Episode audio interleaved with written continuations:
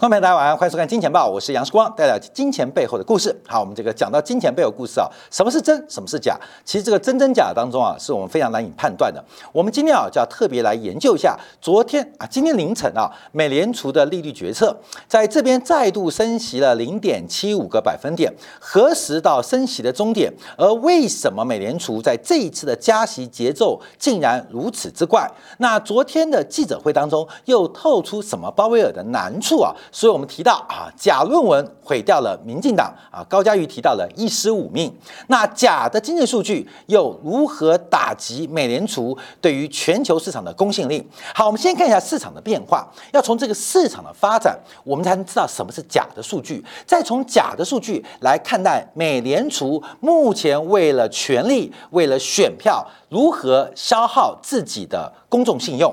好，今天我们看到有一个板块。一个产业今天崩溃了，就是所谓的 IC 窄板 ABF 的这个族群啊，由新兴电子龙头新兴电带头杀到跌停啊。其实这个新兴电，我们早在三月三十一号，我们就做出了一个很重要跟大家的分享啊。那时候股价大概还在两百块左右。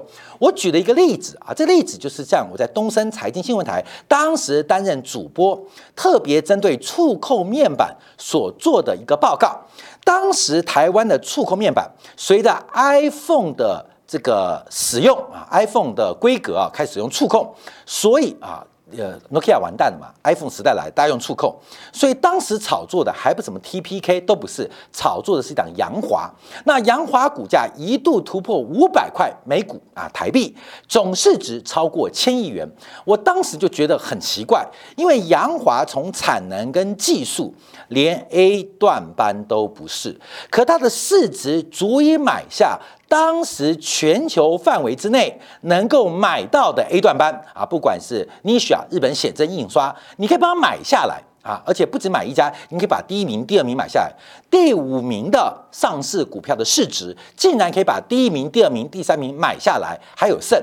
所以当时我就开句玩笑，杨华不用再做什么产线的投资，也不用做触控的研发，股东老板。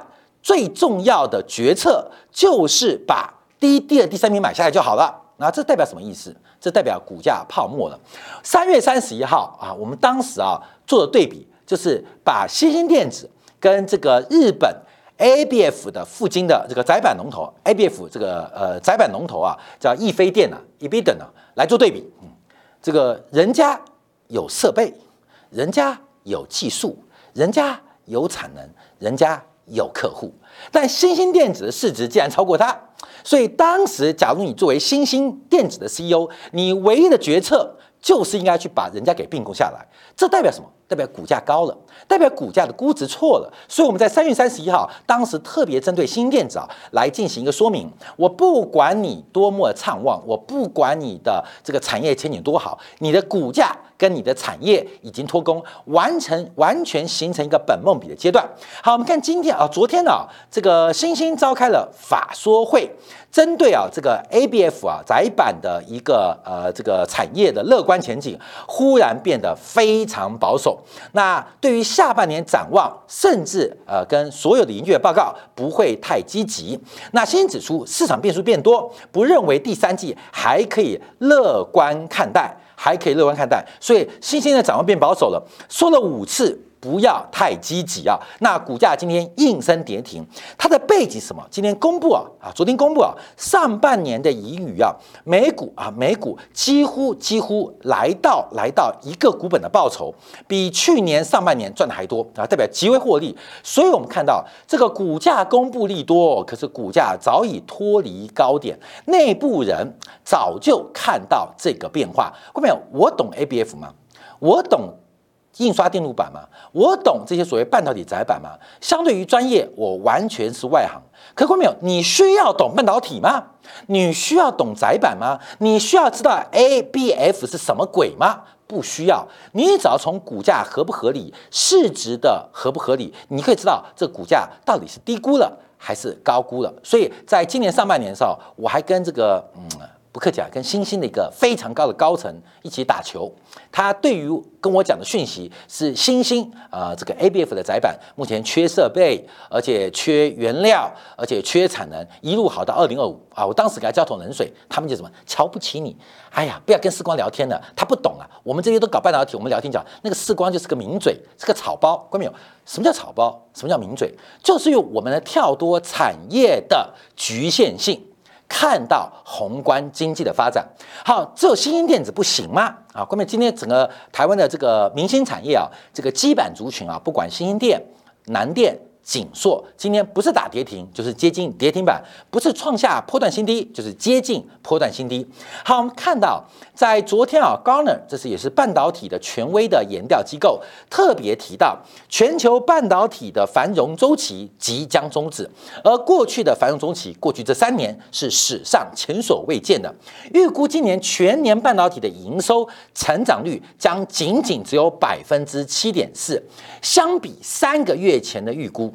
相比三个月前预估，三个月前预估百分之十四，仅仅用三个月的时间，就把整个半导体产业六千亿美元规模的产业增率杀掉了一半，就杀掉了一半，甚至远远不及去年的百分之二十六的一个增长。所以，我们提到，我们我们千万不要被自己的专业跟知识。所迷惑啊！我常在节目上讲很多故事啊，千万不要被自己的专业跟知识就形成了一个把自己绑在下堂下堂里面。那这个判断是极为有风险的，因为市场很特别。我跟台湾一个面板的大佬在台大念书的时候，我们常常对抗嘛，对干、吵架啊。这个大佬啊，现在还是大佬，还是大佬，还台湾一个面板厂的呃负责人啊，CEO 啊，董事长啊，董事长。那时候我就跟他对干啊，对干，我说啊。这位同学，你懂面板，我告诉你，我懂股票，我懂得价格，你懂得价值。可是你懂价值，你创造价值，可是你不知道价格怎么成型的。当然，受论没有话讲，我一定对的嘛。所以，对于面板产业，我曾经跟台湾，现在还是台湾。呃，一讲你会知道的啊，就前三大面板厂的董事长啊，曾经对干过。我说你懂面板，不要跟我讲专业，因为你不懂股价啊，你不懂股价啊。所以我要跟大家提到，其实不是时光懂股价，而是我们不要被专业的局限给卡住。所以整个半导体景气的繁荣周期告终，是现在才发现吗？其实，在半年前，其实在年初的时候，就有人先知道。那你以为星星背后的老板他是懂半导体、懂 ABF 吗？当然不是啊！就跟台湾最近有位半导体教父等级，忽然天天骂对岸啊，知道？天天骂对岸。十年前还投书报纸说两岸要签什么和平宪章，要和平台办。过去这一年，成为台湾最反中的。半导体大佬教父，你知道我讲是谁吗？那很多的台湾本土意识的蠢蛋就认为，哇，这位大佬叫做曹新成，看到没有？为什么？为什么？你要去知道该发生什么事情啊？第一个，在大陆转投资合建，合建，合建本来要在大陆的这个科创板挂牌，大家可没有注意这个新闻哦，在科创板挂牌上申请挂牌之前。忽然被喊卡，何建的大股东是谁？他的利益牵扯多广？另外是福建计华半导体，就是呃这个跟联电技术合作，还被美光告的嘛，告的人仰马翻。这个计华半导体的数百亿投资，现在就卡在这个福建，应该在漳州吧？好，看没有？为什么这些大佬会忽然从爱中变反中？不是忽然崛起，背后。都是利益。当他利益啊利益得到利益的时候，就忽然啊爱中国；当他利益失去的时候，就忽然反中国。不像世光最了不起，我跟你讲，我就了不起，我就要宣传，因为我们今天标题是要赶赶观众的。因为世光做的 YT，我是从台湾获利的啊。观众有人说世光你没偏颇，是为了大陆市场。观众大陆市场看不到 YT，所以很多啊台湾的这些小弯弯，你要反过来。观察，你不要再看我的节目了，不要看我节目，为什么？因为我是替我们中国人创造外汇啊！我的节目是在 YT 进行盈利，我并没有在大陆进行大规模盈利。不是说大陆没有了，只是相对于 YT 的盈利的规模，在大陆平台那就变成那么小啊，那么小。台湾盈利就那么大，那么大。所以啊，不要再看了啊，不要再看了。那不看不行，因为从最近啊，我们实时监控我们的这个首播指标啊，只要啊，只要首播超过了这个一万人啊，台北股市不会跌。首播超过一万人，台北股市不会跌。首播只要跌跌破八千五啊，基本上台北股市隔天绝对没好事。所以啊，这个爱台湾的很多粉丝们，你不看还不行哦，因为你越不看，台北股市越悲惨。你只有看了我们节目之后，这形成一个非常奇怪的指标：首播超过一万人，隔天台北股市不是跌就是涨。当我们首播跌破八千五百人或者更跌的时候，明天台北股市不是跌就是跌很惨啊！所以，呃，我们节目很机车，对不对？很机车，对不对？看到时光很讨厌，对不对？咬牙切齿，咬牙切齿。也要看啊，不行，就算你不看，你要把它播出来，让首播跑出你的那一次啊，这是我们做节目最骄傲的地方，能够欺负台湾的小弯弯们，我是最高兴的。你又不能不看啊，不看，除非你做空啊，那我就没办法。你看衰台湾，做空台湾，那就算了。你任何对台湾股市有希望的，你就非看我这张嘴脸。为什么？不然你的荷包会受遭殃哦！啊，各位，这是我们呃节目当中实证啊。这个每次跟大家讲，所以现在看啊，现在首播直播多少多少人啊？好，我们再回来讲这个专业啊。因为事实上，这个宏观经济的变化，等一下我们提到数据问题。好，除了半导体之外，我们看到友达光电啊，今天都是来回顾啊。因为友达光电啊，我们在之前呢，呃呃，应该是什么时候？也是六月三十号，六月三十号也做过这个专题吧？六月三十号在后面呢。在五月份的时候，二十几块的时候，那时候我以我们的摄影为例啊，那时候是要买群创，对不对？对多少钱？现在十块钱。那时候你说多少钱？二三。二三嘛。那时候从三十七是不是？三十六跌到二三嘛。然后我是因为说群创嘛，那时候你讲群创二三嘛。二十多块，我确定。二十多块嘛，对啊。我说别碰，别碰，别碰。现在跌多少？现在剩十块。先十块点四五嘛，对不对？是吧？好的节目不见得能带你上天堂。但不好的节目一定让你住套房啊！这是我们对大家的贡献。我不能带你赚钱，因为我也不会。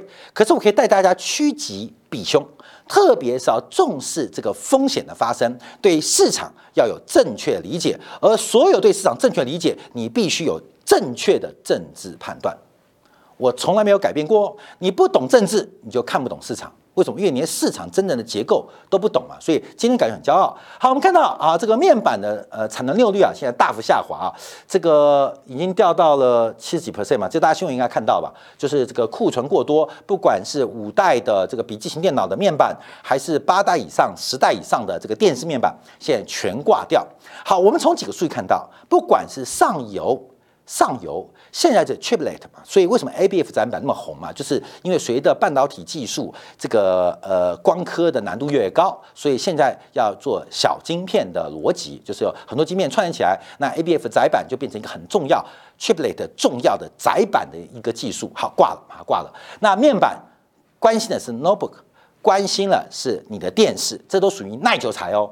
已经全挂啊，全挂了。我们再看到笔记型电脑，这个包括电呃这个呃电子时报他们所做的一个观察啊，全球第二季笔电目前已经大幅的崩溃。我们看到其实最近啊，这个包括宏基也出来讲话了嘛，就是说幸好我们库存不多，有的厂商库存超过千亿，我们就看怎么掰。台湾所有包括的电机、电子、半导体、通讯、光电所有的存货赚天数，看到没有？嗯嗯嗯嗯嗯，看没有？做生意最怕什么？怕钱收不到。钱收不到之外，还有什么？怕货卖不出去。我们做生意最怕嘛？最怕的是货卖不出去。货卖出去之后，怕钱收不到。台湾不管现在所有广义的电产业，钱收不到，存货卖不掉。好，我们讲那么多干什么？过没有？我一再铺陈一个政治的意识形态。为什么？因为政治的背后或经济的背后。基本上，它有很多的安排跟决策。我们就要提到了昨天美国公布的耐久材订单。我们这也提到啊，美国的就业数据，还有包括昨天公布耐久材订单。这个订单有猫腻哦，这个订单有猫腻哦。什么叫耐久材？我们一般来讲就是可以重复使用，甚至使用年限超过一年以上的，叫做耐久材。假如这个东西一用就坏。或是不能重复使用的，我们就不叫做耐久材。所以耐久材什么？像汽车、像电冰箱，像什么？像你的手机，像什么？像你的 notebook，像你什么？像你的电视。好，观众朋友，台湾是全球的细岛啊，硅岛，也是全球最大的 notebook 的一个产出的一个地方。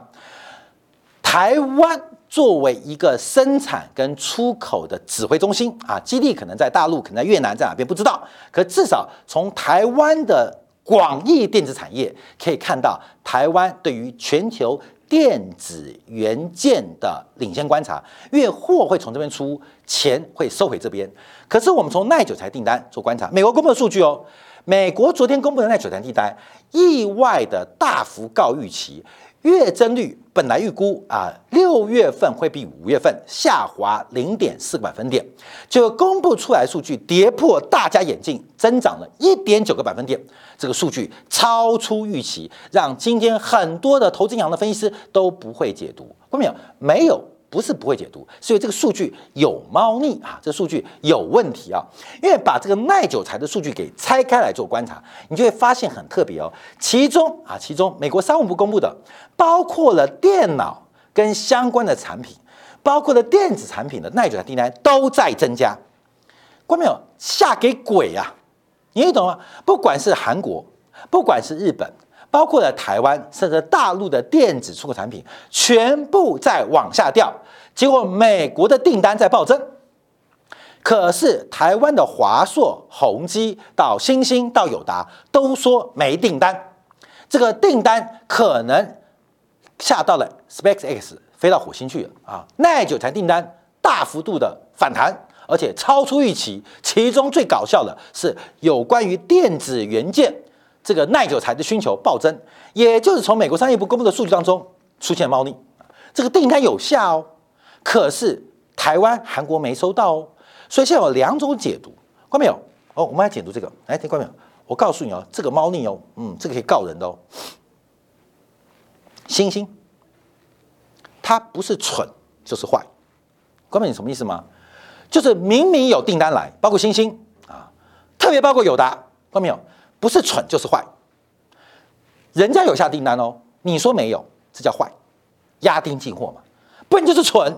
人家有下订单，你没收到，那就是你蠢嘛啊！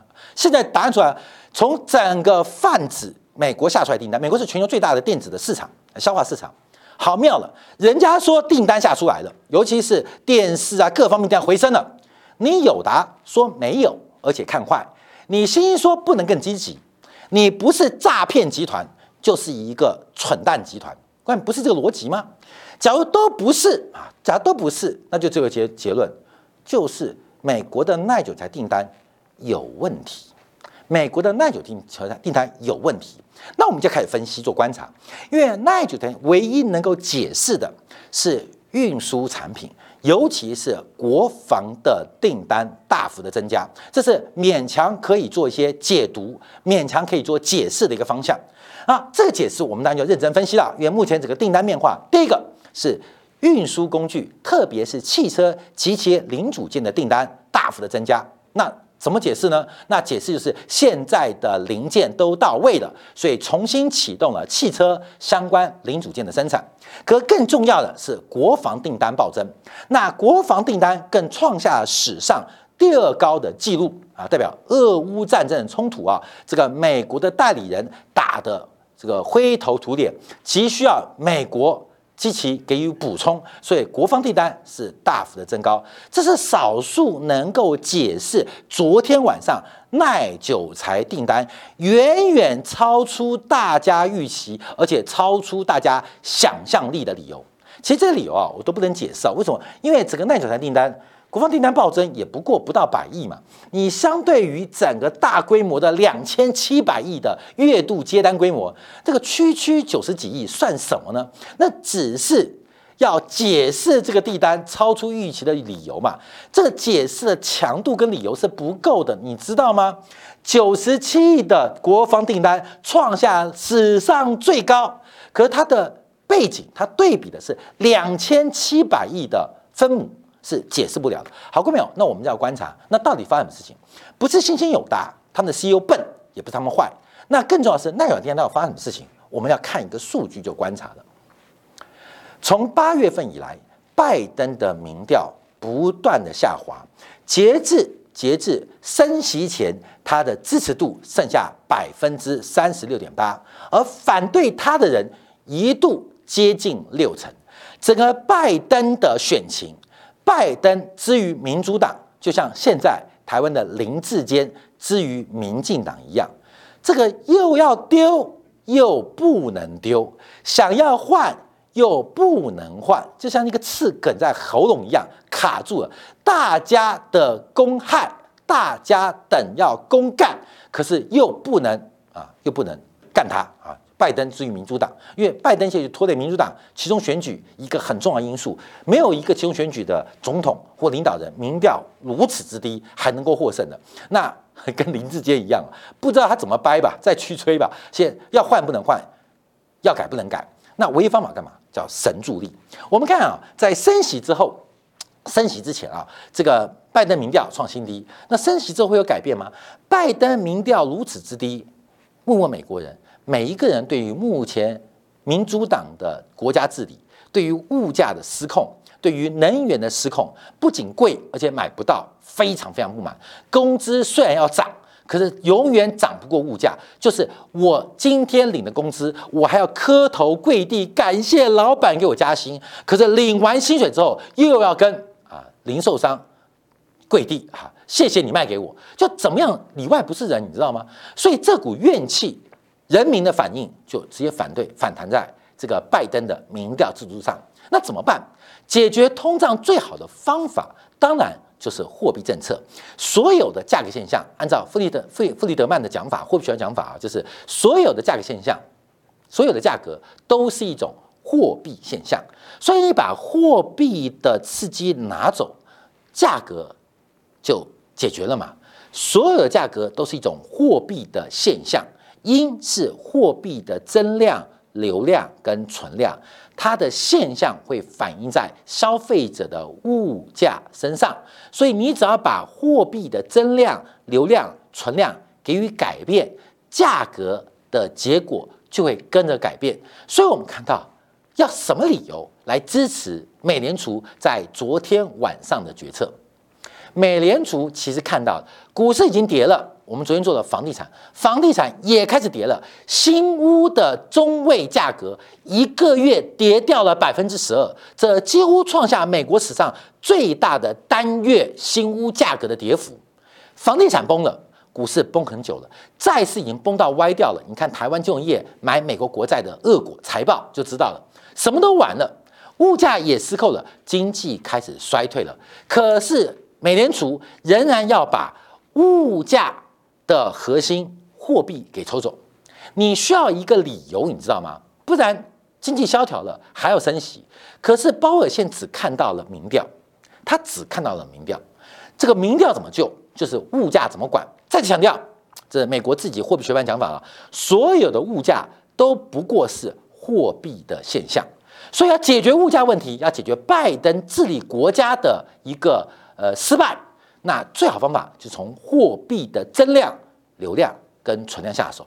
那你要改变货币政策，你需要一点说得过去的理由嘛？除了就业数据之外，你看昨天的耐久材订单表现优异，是不是可以给鲍威尔对说服人民、说服华尔街投行一个强健的理由？虽然等一下我们要解读一下，因为美国除了耐久材订单之外，昨天所有数据，不管是零售库存、批发库存。还有包括了成屋销售啊，一连串数据没有一个好的，一塌糊涂啊！成屋签约指数一塌糊涂，可至少有个耐久材订单，让鲍威尔可以视而不见，景气正在衰退，而周期进入萧条的可能风险啊！所以特别提到啊，特别提到一切符合预期。再加息零点七五个百分点，尤其我们要观察缩表，而这个缩表进度也持续的维持跟没有改变。虽然他提到了近期的支出跟生产指标已经走弱了，可是可是一切符合预期，符合什么预期？关明，符合什么预期？我们讲预期啊，预期就是你的努力跟你的准备达到标准啊，不是说呃这个人生无难事，只要肯放弃。啊，对不对？人生天下无难事，只要肯放弃啊，天下无难。